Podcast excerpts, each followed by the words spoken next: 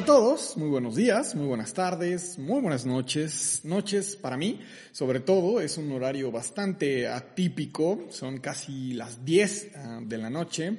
No están para saberlo ustedes, ni yo para contarlo, pero normalmente los episodios los grabamos entre 7 y máximo 8, 8 y media de la noche, pero ahora sí es un horario, un horario, no horario, un horario eh, bastante fuera de lo común, pero con la misma felicidad de siempre, con las mismas ganas, alegría de saludarles, eh, de recordarles que estamos en Diagonal Matona, un podcast en donde semanalmente eh, nos reunimos, de una forma muy amena, muy afable, para platicar sobre este deporte tan, tan increíble que nos ha dejado eh, algunas historias muy, muy lindas, eh, dignas de contarse, dignas de vivirse sobre todo, y las cuales estaremos detallando a continuación.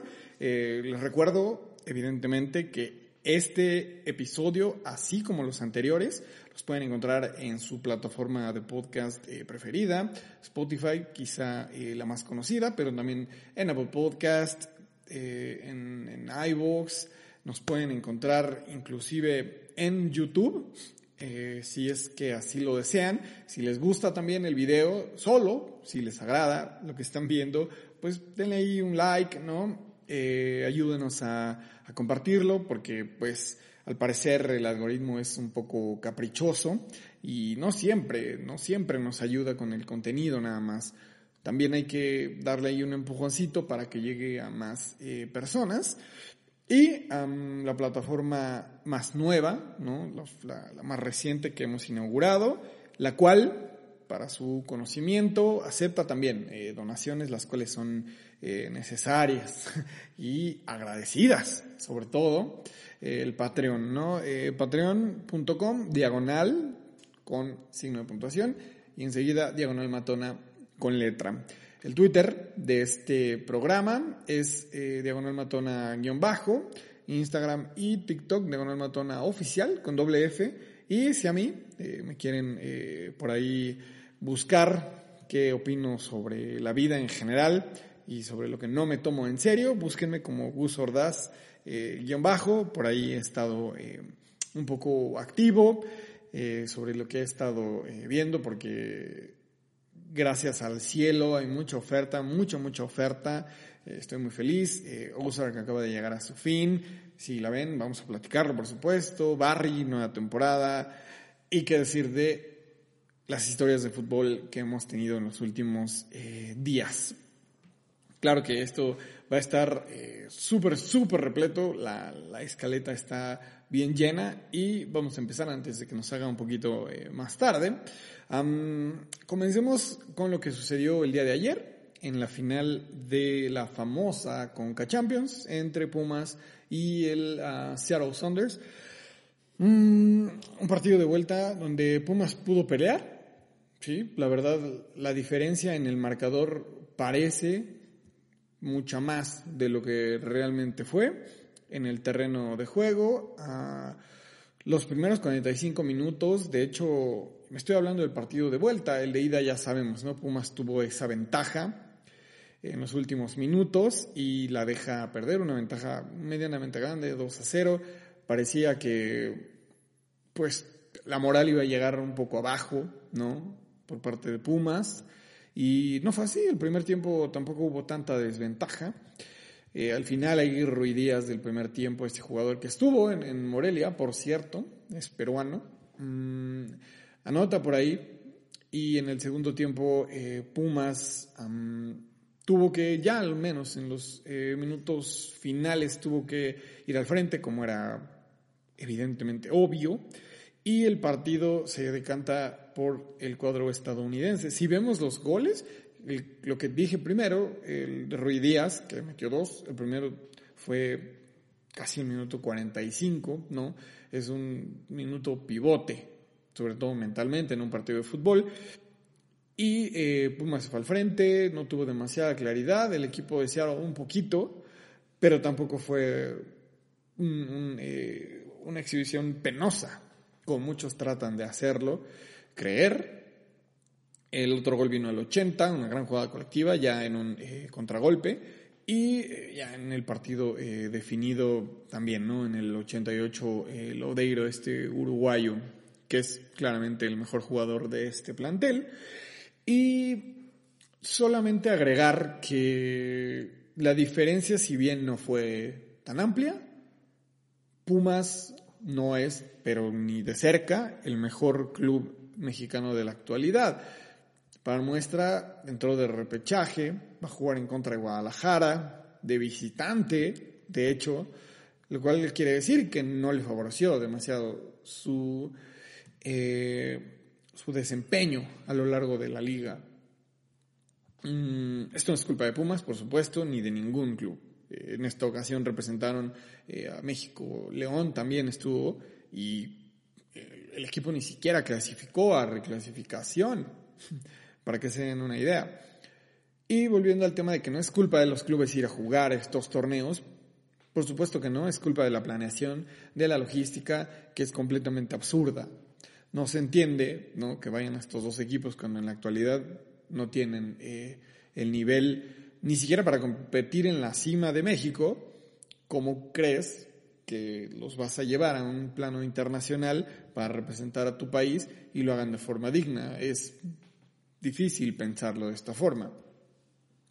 Y a la postre, también, no solamente es a nivel interno. El Mundial de Clubes, como saben, se lleva, o se lleva a cabo normalmente en el mes de diciembre. Eh, cuando también están completamente desfasados los equipos de Europa, bueno, el que representa Europa, Asia, etcétera, ya están desfasados también, están jugando a mitad de torneo, a veces llegan clubes que no están jugando del todo bien, y ha sucedido en México, ¿no? El caso de Guadalajara, que fue campeón con Almeida y que traía buen nivel, tal, llega al Mundial de Clubes eh, bajo la mano de Cardoso y tuvo una presentación completamente ridícula, penosa, creo que la peor en la historia.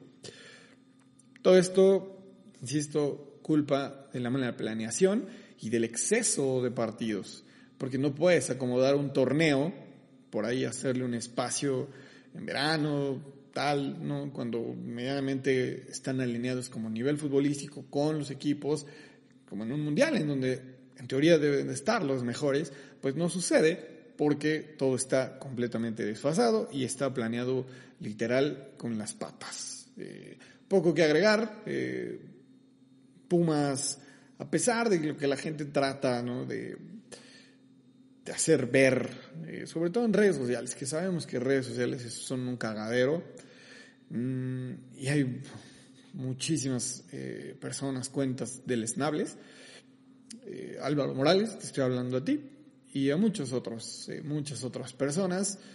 La verdad es doloroso encontrarme con ese tipo de análisis, estoy entrecomillando, ese tipo de declaraciones, es su juego, es su circo, sí, pero para mí no es ni chistoso, no genera ni conversación, no hay forma de debatir, eh, eso de falso grande, la gente también burlándose, bueno, el, trabajo se hizo, Pumas llegó hasta ahí, tuvo mérito, pero también el hecho de que corte hegemonía, ¿no? de que nunca habían eh, ganado un, eh, un equipo estadounidense, nunca había jugado esta, bueno, nunca había ganado esta liga, tal, y representar al área en, un mundial de clubes.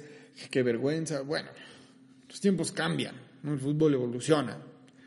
Esta agitatura no, no es para siempre. Nada, nada es por siempre. Como la canción de DLD, ¿no? Pero es obvio. Tan, no pasa nada. Ganaron, es su primera vez. Qué bueno, lo hicieron bien. Han estado cerca, por supuesto. Para muestra. Eh, el desempeño de Guadalajara también, ¿no? Para dar un ejemplo muy, muy claro. Eh, Tigres también estuvo cerca de perder en algún momento. No es nuevo, no es nuevo, no es que ya tiremos la toalla, que Estados Unidos nos superó.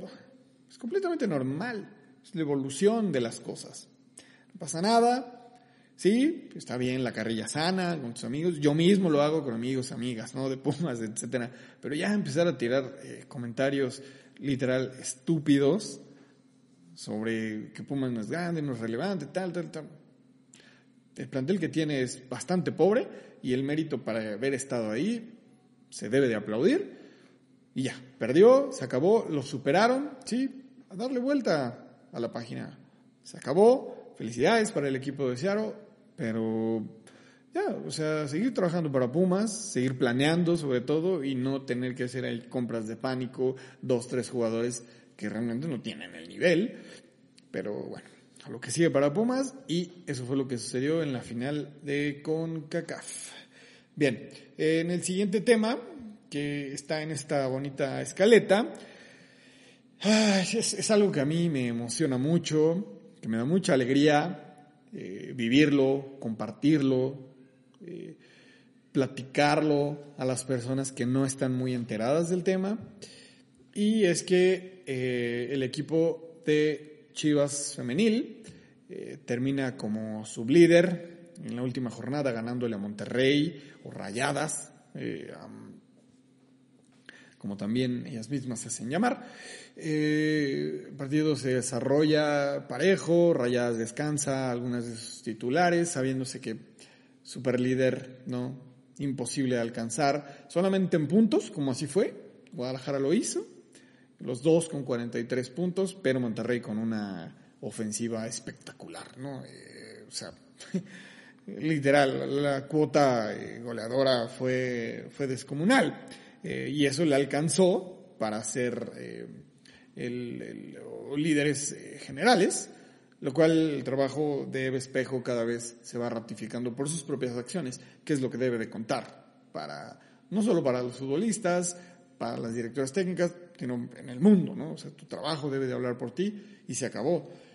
Lo que sorprende es un plantel sí nutrido, pero no tan nutrido como el de Rayadas o de Tigres, el equipo de Guadalajara, ¿no? Que llega a la fase final como su líder, como la mejor defensiva, eh, un equipo que parecía un desastre al inicio, con la salida de Mejía, Alfaro no había encontrado en algunos partidos eh, la contundencia, eh, esquemas de juego claros, se empezó a pedir un poquito su puesto porque no se veía cómo este equipo iba a desarrollar mejor fútbol. Y de hecho dejó pasar puntos con rivales donde no estaba presupuestado hacerlo.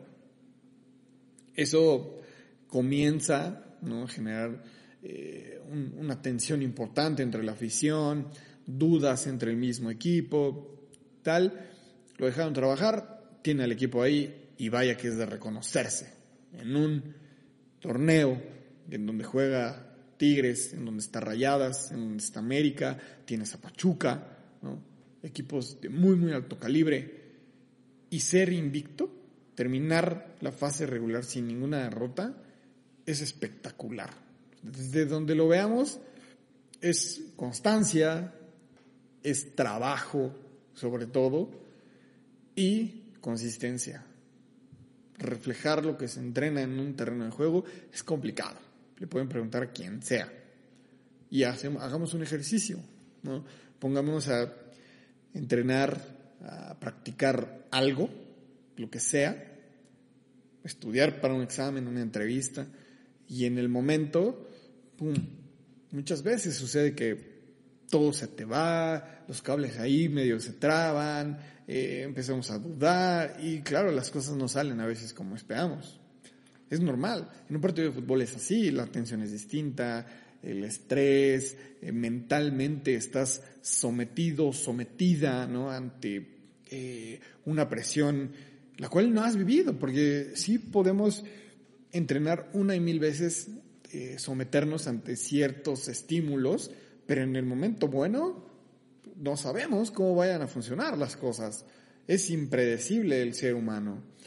Y lo que ha hecho Alfaro con este equipo es, es de reconocerse y de reconocerse también la labor de Alicia Cervantes.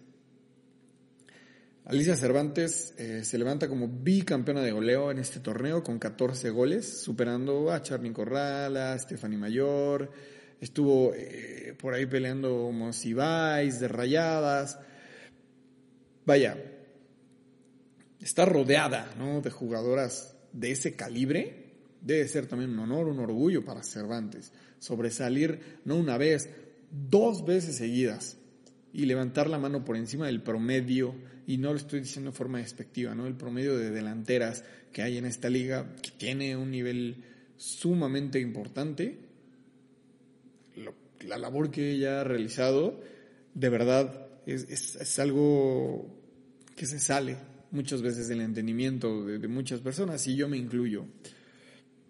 Porque así como Alfaro ha trabajado en la constancia defensiva de su equipo, ser bicampeona de goleo ¿no? en, dos certámenes consecutivos, eso es mucho más que, que, ser una buena futbolista, una buena delantera. Eso es ser un excelente atleta y es un ejemplo. Es un ejemplo para todas y todos, tanto dentro y fuera de la cancha. Fuera de la cancha, porque también si estuvieron eh, viviendo debajo de una piedra, Saben que Angulo, este jugador de Chivas, Ricardo, Jesús Ricardo o Ricardo Jesús, no sé cuál es el orden, Angulo de Chivas, eh, exfutbolista de Necaxa, por cierto, tiene un podcast muy famoso, ¿no? En donde ahí eh, han salido, es como el Jordi Rosado del fútbol, que ahora Jordi también, toda la gente está, ¿no? Con, con los ojos puestos a ver a quién va a entrevistar, qué le va a decir a Jordi, pues lo mismo con Angulo, ¿no? Eh, invitador a Cervantes. Y entre muchas otras cosas que señala, dice que eh, durante su estancia con Atlas, ¿no? Rafa Márquez estuvo ahí en la dirigencia en su momento, él mismo le llama, eh, la convence de que se quede y le dice, te voy a subir el sueldo a tres mil pesos. Tres mil pesos. Yo no sé ustedes, pero la vida aquí en la Ciudad de México, que es donde yo radico, no quiero decir que es cara. Más bien quiero decir que con tres mil pesos no puedes sobrevivir. La plusvalía que hay en esta ciudad y en general en el país, por, por muy bajo ¿no? el nivel eh, económico, el entorno que haya, creo que con tres mil pesos es imposible vivir. Es lo que gana quizá un becario, una becaria, de esos copies junior, developers, lo que sea. Si, si, alguien de ustedes se dedica a ello, pues me lo puede confirmar, pero yo no consigo que un profesional, una profesionista ganen tres mil pesos al mes. Es, es algo inaudito. Es lo que puedes gastar yo creo que en comidas nada más, ¿no? Y eso me estoy yendo quizá abajo. Levanta la voz, sabe que eso no es, ya, ya ni siquiera es justo, ni siquiera es digno para su profesión y también no lo es para las futbolistas que vienen detrás de ella y que han peleado por oportunidades eh, por muchos años y la lucha que, que acaba de ganar en Estados Unidos la selección femenil se puede ir a la basura si Alicia hubiera aceptado porque estaba Márquez le dice te lo estoy ofreciendo yo Rafa Márquez te lo puedo te lo puedo ofrecer quien chingado sea pero si no te está ofreciendo un salario digno a lo que tú haces, porque también debemos de ponerle precio a nuestras actividades profesionales, si no los demás lo van a hacer, esperemos que lo hagan de forma, eh, de forma competitiva, por supuesto que no, no va a pasar. Entonces, ella le dio completamente no el cortón, por supuesto que no, y él se atreve a decirle, oye, pues es que yo tengo una familia, ¿no? ¿A poco tú juegas por dinero? Pues claro que juega por dinero, cabrón.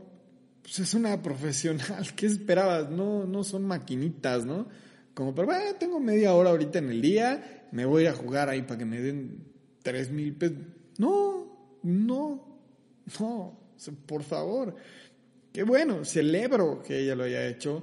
Y en su momento también se le tachó de indisciplinada, de que eh, justamente se alejó de Atlas porque quería dinero tal, pues está en su derecho, carajo. No está exigiendo nada más.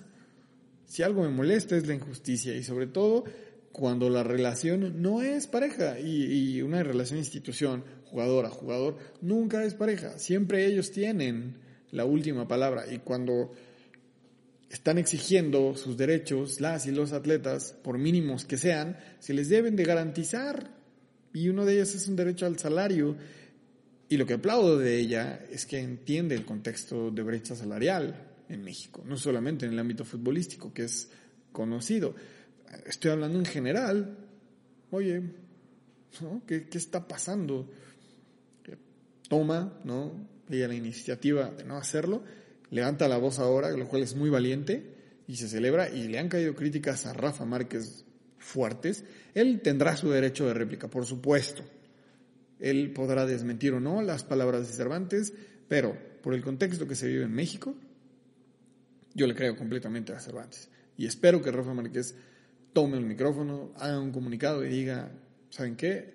Sucedió esto, sí, estoy equivocado o estaba equivocado, y, que venga ahí, ¿no? Una explicación importante. El tipo se ha mostrado siempre con rectitud, profesional, eh, una carrera intachable, lo estoy entrecomillando, que ahora se vea ese profesionalismo, ese compromiso que tiene con las nuevas generaciones, no importando el sexo. Que lo haga y, que dé a entender que estoy de acuerdo, todos estamos en un proceso de aprendizaje, estamos cambiando, estamos evolucionando, día a día estamos viendo cómo esto se mueve frente a nuestros pies, pero hay que adaptarnos, hay que evolucionar y, también yo aquí lo he repetido desde este espacio y en muchos otros donde he tenido la fortuna de, de estar. No se trata de saber todo, no se trata de ya venir deconstruidos, ¿no? Esta palabra muy, muy famosa. No, la gente que no está porque tiene la oportunidad de hacerlo. Hay cosas que, yo no sé, pero quiero aprender, ¿no? Y, en su momento yo dije, bueno, yo eventualmente dije, ¿saben qué? Una sandez, ¿no? En relación a lo que quiera. Bueno, espero que el Gustavo del futuro diga, oigan, en ese momento me equivoqué. Me equivoqué por esto, pero ahora sé esto, por lo tanto hago esto que en ese momento no hacía. Tan tan. Ese es el punto de vista que yo tengo. ¿Qué piensan ustedes? Ya saben, vías de comunicación en donde podemos ahí charlar y eh, extender mucho más ¿no? esta, esta conversación. Y siguiendo eh, la línea de la Liga MX femenil, eh, hoy jueves se jugaron dos partidos de cuartos de final de ida. El primero entre Atlas y Tigres. Mm, un partido, bueno, disparejo sería darle ahí una connotación no tanto o no tan salvaje.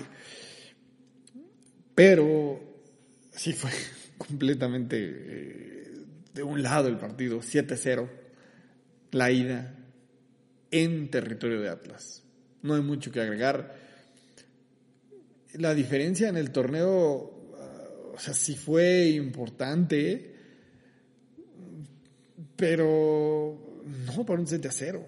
O sea, no, no, no, no es tal. Algo sucedió ahí. Eh,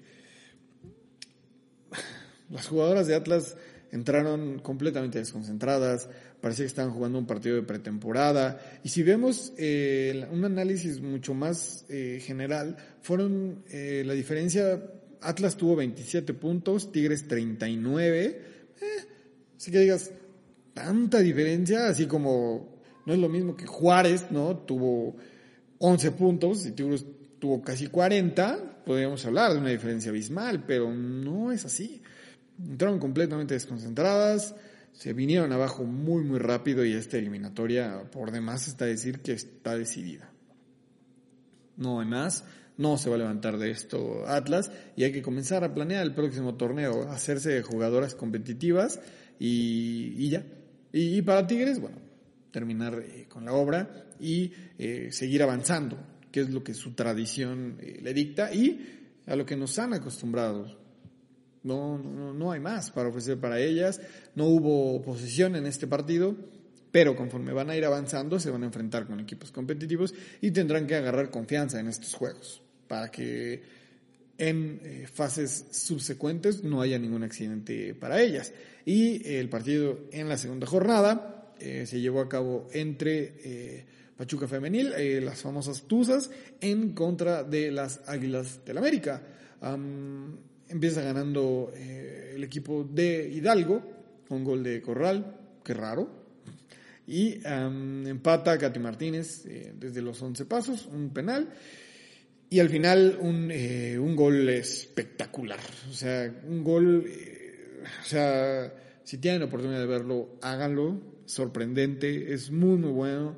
Eh, Ángel es una conducción eh, magistral, un recorte dentro del área y una definición a palo cambiado de verdad digna de aplaudirse. Es un gran gol. La eliminatoria, por supuesto que queda abierta. El segundo partido de esta eliminatoria se va a llevar a cabo, eh, obviamente, en el Azteca. Y basta decirlo, ¿no? Que, la vuelta también entre Atlas y Tigres se va a jugar en el volcán. Ya no se debería de jugar, ¿no? Pero, pero bueno, veamos qué, qué, sucede. Y em, cómo se desarrollan los partidos de mañana. Eh, mañana eh, Chivas, por un lado, jugará en Ciudad Universitaria en contra de Pumas y en el otro, eh, en el otro partido, Rayadas va a enfrentar em, a Cholas, que se metieron de, milagro. si ustedes tienen oportunidad de ver ese partido de Cholas al final de la jornada, y estoy hablando de la jornada de torneo regular, se meten con un gol de último minuto, pero literal de último minuto, una imagen espectacular, eh, todos, todas vueltas locas, eh, una revolución en redes sociales, o muy, muy emotivo, muy emocionante, eh, feliz por la gente que vive allá en tierras tijuanenses. saludo a Naim, por cierto, que no sé si sobrevivió, ahí probablemente la tuvieron que sacar canalizada, ¿no? De donde estuviera viendo el partido, porque seguramente eh, la pasó muy bien y muy mal en cuestión de su salud, pero me da mucho gusto. Y sí, el día de mañana se van a eh, jugar los partidos. Se celebra que sea en un horario prime, ahora sí. Hay que reconocer cuando las cosas se hacen bien. Los partidos se llevaron a cabo eh, fueron 5 y 7 de la noche, un muy buen horario. Mañana a las 6 de la tarde eh, se va a llevar a cabo el de eh, Guadalajara, lo cual es, eh, se celebra, por supuesto, también aquí en, en. Y el partido de Rayadas se va a jugar a las 9 de la noche. Ah, sí, así se van a jugar los encuentros de cuartos de final, que son eh, los que restan ya por eh, nada más por amarrar esta, esta jornada de cuartos, ¿no? En la liga femenil. Bien. Ya eh, en este penúltimo segmento, nada más para hacer un repaso muy, muy rápido, ¿no? Sobre lo que nos espera en, en la liga varonil este fin de semana. Recordemos que hay partidos de reclasificación. Se va a jugar eh, la reclasificación entre Guadalajara y Pumas. Eh, se van a pasar para el domingo porque hubo ahí intereses televisivos. Eh, yo lo entiendo perfectamente, ¿no? No voy a discutir eso. Guadalajara y Pumas se va a llevar a cabo en el Acron.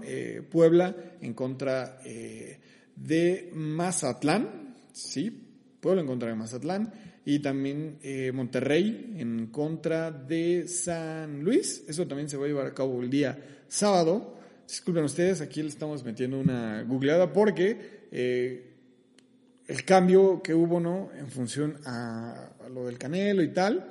Entonces, eh, Cruz Azul se va a medir ante Necaxa y sí, Monterrey San Luis. Esto será el día 7 de mayo, que es el sábado.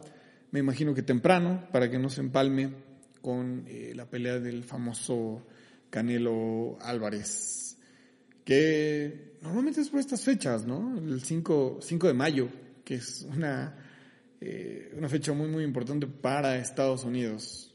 Solo para Estados Unidos, porque aquí en México, no sé ustedes, pero yo nunca crecí como con esa tradición de celebrar el 5 de mayo. Eh, para el gobierno americano sí, es, oficial, ¿no? De hecho, como dato curioso, es creo el segundo día que se bebe más cerveza en el país, lo cual no me extraña. Pero así se van a jugar este, esta ronda de cuartos de final.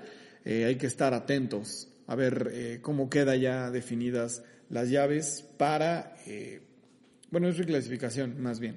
Cuartos de final serán los que estarán ya definidos cuando se, concluya la etapa de reclasificación que se llevará a cabo este eh, este fin de semana. Y ya para terminar, eh, para darle fin, eh, de hecho no, no, podemos agregar demasiado, ¿no? Hay que esperar a que se jueguen los partidos y ya tendremos ahí algunas, algunas previas sobre qué equipos pueden estar eh, más beneficiados, qué otros no tanto, que por cierto Pachuca robó esta liga, no hay forma, ¿no? que, eh, no sé, o sea, de verdad, la lógica dictaría que Pachuca es el que mejor juega, el más contundente, eh, le saca, de hecho, cinco puntos a Tigres, que también tuvo un cierre irregular. Así que bueno, eh, ya lo platicaremos más adelante. Y ya nada más para terminar, quiero decir dos palabras. Real Madrid. ¿Qué, tranza con el Real Madrid, no? Inexplicable, histórico, heroico, sobresaliente, ¿no? Se me ocurren eh, adjetivos, pero también estoy consciente que no logro alcanzar ese grado de reconocimiento que le tengo al equipo. De verdad. Y a su afición. Qué cabrón. Eh, es una historia la cual no sé si me gustaría vivirla, no sé si, si, me gustaría estar en los zapatos de los futbolistas, porque es una presión terrible, terrible. Ir abajo en un marcador, minutos apremiantes, sí ha de ser bonito, ¿no? Liberarse de la presión, pero también mientras no te están saliendo las cosas, como al Real Madrid en los últimos partidos, no le ha salido en el 85% de la eliminatoria o de las eliminatorias, qué desesperación, qué tristeza, qué frustración, pero después, bueno, ¿no? ¿Qué podemos agregar? Es magia, es vudú, es una maldición, es, es un hechizo esto. Simplemente el Madrid no puede perder eliminatorias en Champions. Es imposible, es inaudito. Y me quedo con un tuit que, que lanza Vinicius, ¿no? que sale en este partido que parecía todo perdido en contra del City, ¿no? Y dice, palabras más, palabras menos, no es una cita textual, y es, el madridismo no hay que explicarlo, porque no se puede. El madridismo se siente, y se acabó. Tan tan. No podría estar más de acuerdo. No hay forma de explicarlo. Qué bello ha de ser, ¿no? Sentir esa, esa emoción. Pero también qué estrés durante el gran parte de, la eliminatoria, ¿no? De, estos partidos. Y, y, me despido nada más, ¿no? Eh, con, por ahí eh, con una reflexión y es, este tipo de historias sí vale la pena contarlas, de verdad. Perdón que haga énfasis en esto, pero no sé si vivirlas, no estar ahí con, con toda la presión, con, las manos sudadas, con, todo así cayéndote por encima, una losa importante. Pero ya cuando te salen bien las cosas, te liberas y ha sido una emoción fenomenal. No tengo dudas. Ni pruebas ni dudas. No, prueba sí, por supuesto. Y, ya. O sea, créanme que quisiera agregar algo más, pero no puedo. No tengo la capacidad cognitiva para hacerlo. Perdón. Se sale de mis manos. Solo qué bella historia. Qué bueno por el Real Madrid. Ahora va a enfrentar al, eh, Liverpool, que como siempre entrará no como favorito el Madrid, pero está por demás decirlo que eso le vale madre. Punto final.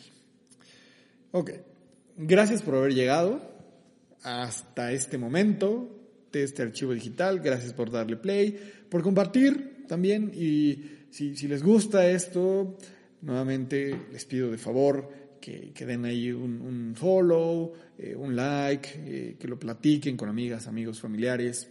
Y si también está dentro de sus posibilidades, su apoyo eh, también puede ser muy, muy bien recibido y estaremos muy agradecidos a través del Patreon. ¿No saben qué es esto? Bueno, visiten patreon.com, diagonal, así una barrita, luego con letras diagonal matona, visiten, entérense qué es, que prácticamente, palabras más, palabras menos, es una plataforma en donde ustedes pueden dejar ahí su propina. Tan, tan. Ya ahí estarán enterados para qué o, cuál es la naturaleza, tal, para qué usaremos todos los fondos que, muy amablemente nos puedan eh, compartir.